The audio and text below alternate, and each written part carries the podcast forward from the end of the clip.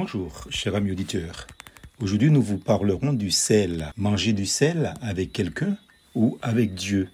Jean chapitre 17, verset 3. Or, la vie éternelle, c'est qu'ils te connaissent, toi le seul vrai Dieu et celui que tu as envoyé, Jésus-Christ. Fin de citation. Le sel est dans toutes les sauces, entre guillemets, tant au sens propre qu'au figuré, jouant un rôle important dans la vie un riche symbolique et de nombreuses traditions lui sont attachées. On lui attribue des pouvoirs tantôt bénéfiques, comme son pouvoir de purification, tantôt maléfique, comme son action stérilisante.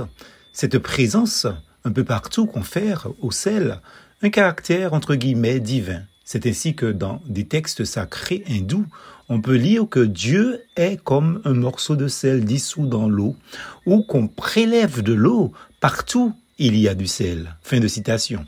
De son côté, Homère a aussi considéré, selon lui, que le sel était divin.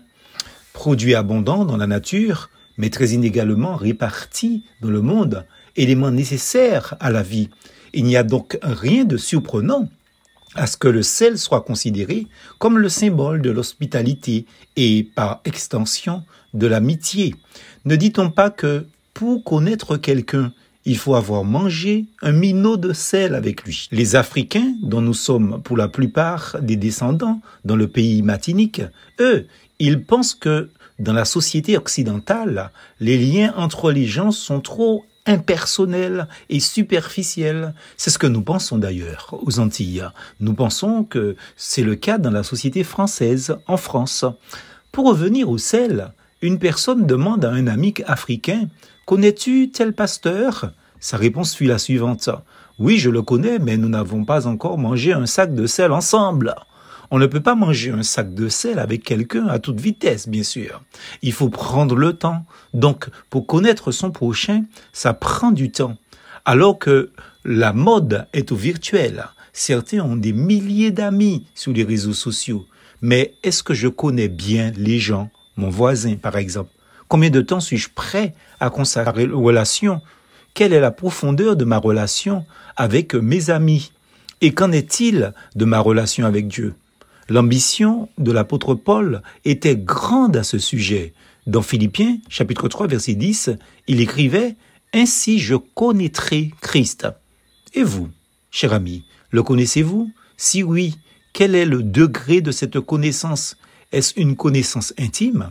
Êtes-vous en train de manger un sac de sel avec Dieu? Ajoutons que pour les peuples sémites, manger ensemble le pain et le sel signifie sceller un pacte ou se jurer amitié à vie, et ceci depuis l'Antiquité. Cela a été le cas pour les Hébreux, les Arabes, ainsi que les Grecs.